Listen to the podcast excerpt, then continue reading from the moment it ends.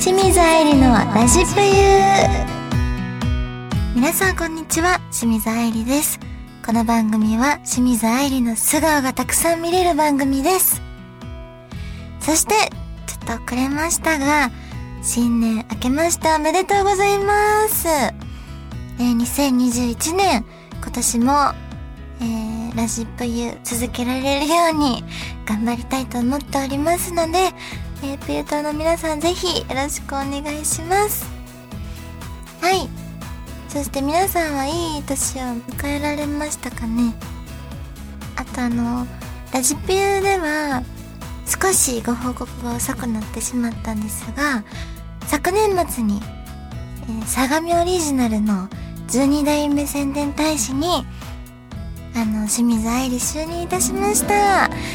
本当にこれはね、あの、奇跡と言っても過言ではない、うん、そのぐらいグラビアアイドルにとっては、かなり、なんて言うんですかね、大きなお仕事でした。はい。それも本当に応援してくれている皆さんのおかげです。なので、事務所に、その相模オリジナルさんから、相模オリジナルの箱がいっぱい届くんですけど、今なんと1000箱以上相模オリジナルが届いていましてでマネージャーさんのデスクの周りがもう相模オリジナルで埋め尽くされてるらしいんですよ。はいマネージャーさん女性なんですけど。でも先ほどラジクロディレクターのラジクロディレクターさんにもお渡ししたんですよ。で過去に今この就任してから共演したスタッフさんとか、ご一緒した人とか皆さんに、あの、配らせていただいてるんですけど、やっぱりみんなちょっと、照れ笑いするんですよ。絶対に照れ笑いする人と、ちょっとなんかニヤニヤしたり、顔が赤くなる人が多くて、男性は。で、女性は意外と、素直に喜んでるというか、あの、意外と堂々としてるんですけど、このラジクロディレクターさん、過去一で堂々としてました 受け取るとき。それがちょっと面白かったです。一個も照れへんやんと思って はい、さすが、と数を踏んでるだけあるなと思いました。はい、この番組は皆様からのメッセージも募集中です。今後は Twitter にて、ハッシュタグ、清水愛理のラジプユと記入していただいて、質問や応援メッセージなどをツイートしてくださったら、スタッフさんが確認してくださいます。なので、いつでも、あの、ツイートしてもらえればと思います。えー、そしてツイッターやってない方もいらっしゃると思うので、今まで通り番組ホームページのサイトの右上にあるメッセージボタンからも送れますので、皆様からのお便り、ぜひお待ちしております。それでは、清水愛理のラジプユスタートです。この番組は、ラジオクロニクルの提供でお送りいたします。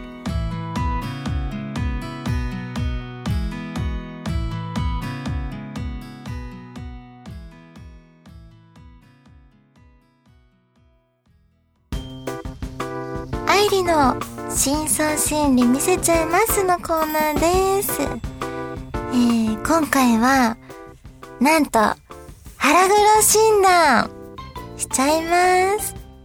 私結構ね、腹黒そうってすっごい言われるんですよ。なんか、イメージを大まかに言うと、裏でめちゃめちゃ悪口言ってそうとか、裏ではめっちゃ声低そう、あと裏では、タバコめっちゃ吸ってそう。あと裏では、すんごい、何？シュランって言うんですか？飲んで暴れ回りそうみたいなイメージがあるらしくすっごい言われるんですよ。けどまあお酒もね、本当にたしなむ程度最近は。なので、タバコも一本も吸ったことないですし、悪口もね、基本言わない。怒ったことは、その場で言っちゃう。だからたまにファンの人と喧嘩しちゃうこともあるんですよ。はい、そのぐらい面と向かって一応言うタイプなんで悪口、陰口的なのは言わない。声も、うん、これよりちょっとウィスパーボイスになるかなぐらいの感じで低くはならないという、はい、全部、ね、言い訳みたいに聞こえてたら嫌なんですけど。はい、じゃあ今日はその、本当に腹黒くないのかというのを確かめたいと思います。まず、腹黒さ診断。チャイムが鳴った時の行動。いつも通りの時間にぼんやりと目が覚めたあなた。しかし、今日が休日ということを思い出し、二度寝をしようとした瞬間にチャイムが鳴りました。家にはあなた一人です。この状況であなたが取る行動は次のうちどれ？はい、えっ、ー、と、A、素直に起きて出る。B、断固として出ない。C、しつこいようならば出る。D、今日の来客の予定や注文した荷物がないかを思い出そうとする。だそうです。皆さんも考えてみてください。ちなみにラジックのディレクターは、断固として出ない。なんでよ あ、そっか。荷物とは限らないのか。なるほど。私も、そっか。アマゾンとかへと勘違いしてた。えー、どうしよう。私はな。うん。D だな。今日の来客の予定や注文した荷物がないかを思い出そうとする。そう、荷物じゃなかったら出ないっていう考えになるので、D です。じゃあまず A と答えたあなた。A と答えたあなたは少し腹黒いところがあります。とはいえ、あなたの腹黒さは普通レベル。基本的に自分が優先ではあるものの、余裕があれば人のことも気にかけられる人です。人間、多少は腹黒いところがある方が普通なので、このレベルではあまり腹黒いとは言えないでしょう。そして、まずは C と答えたあなた。C と答えたあなたは割と腹黒いタイプです。利害関係で物事を判断するところがあり、無意識のうちに自分の損得を考えてしまう、いわゆる計算高いタイプ。最大の特徴は本人がそうした自分の計算高さを自覚していないところです。無自覚な腹黒いタイプと呼べるでしょう。C と答えたあなた。そして B と答えたあなた。ラジクラディレクターさんです。腹黒さがほとんどありません。むしろ少し正直すぎるところがあり、他人から素直すぎる子供っぽいと思われることもしばしば。このタイプは集団行動の苦手な人が多く、また無理に周囲に合わせようとするとストレスを感じてしまいます。したたかに生きていくためにはもう少しぐらい腹黒くても良いでしょう。なるほど。ちょっと納得できちゃう。だって、ラジコラディレクターさん、本当に腹黒さ感じないもん。そして D と答えたあなた、私ですね。そこそこ腹黒なタイプ。とはいえ、物事を損得で測ろうとしつつも、ついつい感情が先立って行動してしまうことも、また、行動する際に考えようとしてもうまくいかないという人も多いようです。うまくやろうとすると意識しすぎて行動できずチャンスを逃してしまうこともしばしば。割と不器用なタイプですが、他人からは腹黒だと思われてしまうことも多いため、中途半端になるくらいなら、いっそ正直になった方がいいかもしれません。当たってるやん人からは腹黒だと思われてしまう。けど不器用なタイプ、当たってるはい。じゃあ続いて、腹黒さ診断第2問。恋人が浮気をしたら？はい。どうやら最近、あなたの恋人は浮気をしているようです。しかし決定的な証拠がつかめず、ここのところもやもやするばかりでちっとも気が晴れません。いよいよ我慢できなくなったあなたがつい取ってしまった行動は次のうちどれ ?A、相手に直接浮気していないかどうかを尋ねる。B、相手の携帯や普段の行動をチェックして証拠をつかむ。C、相手が浮気をしていると断定し、別れを切り出す。D、自分も浮気をしている素振りを見せるなど、釜をかけてみる。えー、難しい。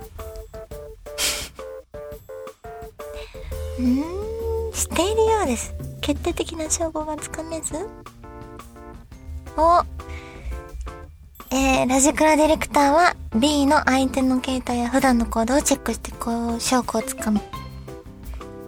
えー、私どうしよう。うーん、C かな。相手が浮気をしていると断定し、別れを切り出す。もうもやもやしてる時点で時間の無駄だと思っちゃう。この人といるのは。だから、スパって切りますね。はい。皆さんも決めましたかね？じゃあ A と答えたあなたはそこそこ腹黒タイプ。結果よりも自分の感情を整理したいという思いが強く、腹黒い部分はあるものの、隠し事が苦手な人も多いです。うーん。そして、B と答えたあなた。あ、C と答えたあなた。D, D がいいですか A D B C のが清水さん C なんで私だったあ本当だ。ここカットするんで。ごめんなさい。D からか。え D と答えたあなたは最も腹黒いタイプです。お今回の選択肢の中で最も浮気をしているという結果や事実にこだわる人が D を選択しやすいのです。このタイプの人は自分にとって何が利益か、どうしたら自分が得をするかを考えることが多いため、まさに腹黒の典型的なタイプと言えます。なるほどね。ね B と答えたあなた、えー、ディレクターさんですね、ラジクロの。少し腹黒いところがあります。おっと？一見するとかなり腹黒く見えますが、基本的には穏便に物事を済ませたいという思いが強いタイプ。そのため、結果として自分が損をする選択をしてしまうことも。このレベルの腹黒さならば、一般的には普通であるため、他人から腹黒だと思われることはそれほどありません。ただし恋人の浮気を調べるために、探偵を雇うなどといった本格的な発想に至った人は、あ、D と答えた人と同じタイプ。なるほど。うーん。証拠のつかみ方ですね。じゃあ私、C と答えたあなたは、腹黒さはほとんどありません。ほら見てよ言ったやろ？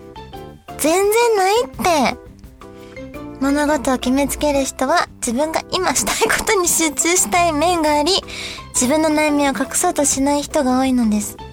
そのため、わかりやすい行動をとったり、自分から腹を割ったりすることが多く、腹黒さとは無縁です。少し正直すぎるところがありますが、基本的にこのタイプに腹黒い人はいないでしょう。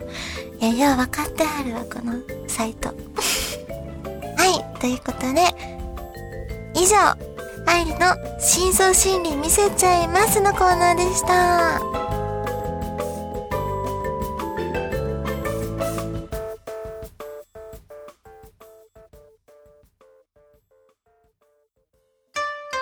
2021年の目標言っちゃうぞコーナー。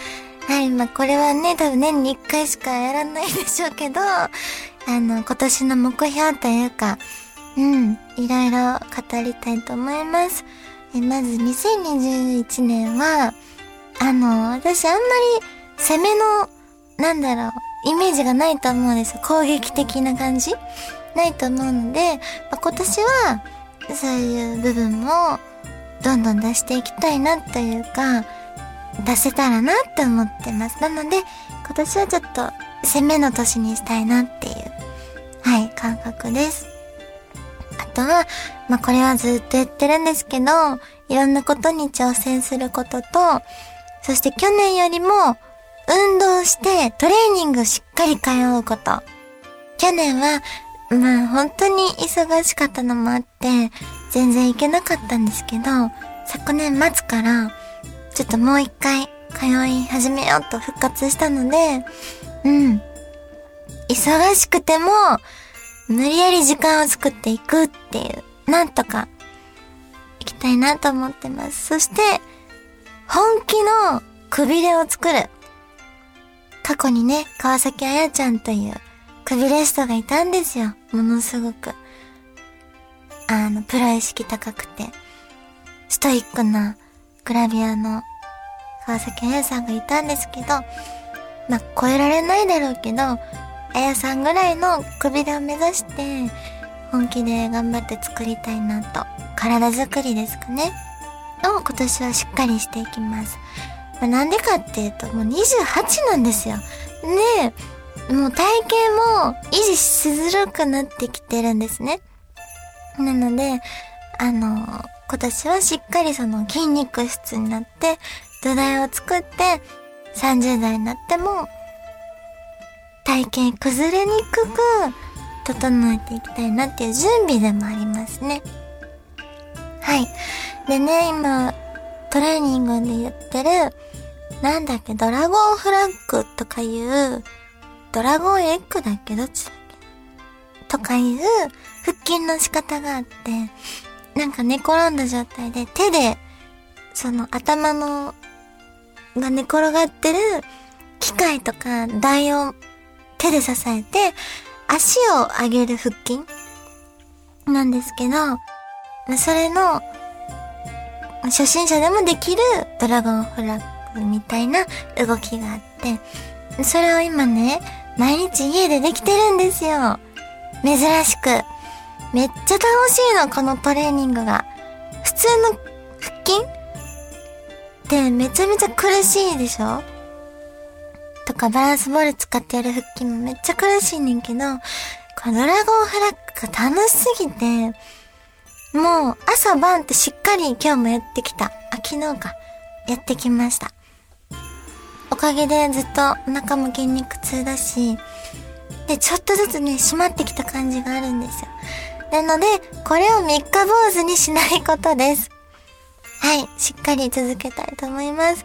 そして暴飲暴食をしないようにして、健康でいること、しっかり。はい。あと、お仕事の面では攻めつつ、そして安定感を出していきたいと思ってます。なんかまだテレビとか出ても、多分、ほとんどの人が、ヒヤッとしながら私を見てると思うんですよ。え、ありちゃんなんかやらかさへん？大丈夫？みたいな、ちょっと心配が勝つんじゃないかなと思ってて、私を客観的に見たらね。なので、今年は安定感を出していきたい。うん。なんか、安心して見てもらえるような、あ、ありちゃん出てる、ほみたいな、そのぐらいまでちょっと安定感は欲しいなって。でも、攻めも忘れず、みたいな、そんな人になるのが、今年の目標です。あとは、まあコロナに気をつけること。だから手洗い、うがいもしっかりして、まあ自己管理ですね。しっかり健康管理をして、危機意識を高めていくこと。ぐらいかな。まあまあいろんなことに挑戦するので、えー、皆さんあたか、あたかく 見守っていてください。よろしくお願いします。以上、愛理の2021年の目標いっちゃうぞのコーナーでした。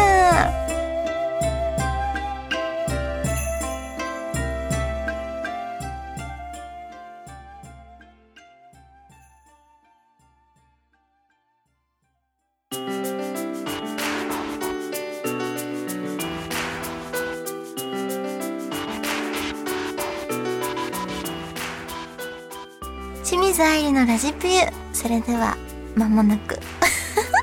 エンディングのお時間です。えー、まず告知をさせていただきたいんですが YouTube 清水愛理のおいたがすぎまね TV をやってるので皆さんぜひチャンネル登録よろしくお願いします。そして SNS も随時更新しております。チェックしてください。えー、そして清水愛理のラジプエのメッセージは Twitter からも募集しているので「ハッシュタグ清水愛理のラジプユ」でツイートしてください、えー、そして、えー、出演告知なんですけど2月14日、え日曜日ですね。夜10時から極楽とんぼのタイムリミットというアベマ TV の番組に出演させていただきます。内容はちょっと秘密なんですが、ぜひ見てみてください。そして、2月16日、夜9時からですかね、鶏肉って何の肉？という、えー、番組に出演させていただきます。久しぶりのゴールデンですね。心配ですけど、ぜひぜひチェックしてみてください。はい、それではここまでのお相手は、今日、ラジクロディレクターさんに差し入れの発作と、相模オリジナル0.02の、えコンドームを持ってきた 清水愛理でした。ここまでは、次回お会いしましょうバイバイぐらいあ、また次回お会いしましょう。もう一回え、その後、なんて言うんでしたっけ？ね。この番組はあ、この番組はだ。はい。それでは、またお会いしましょう。バイバーイ。この番組は、ラジオクロニクルの提供でお送りいたしました。すはい OK ですありがとうございますいません。もしかしたら使えたらそのまま使うかもしれませんはい、全然いいです。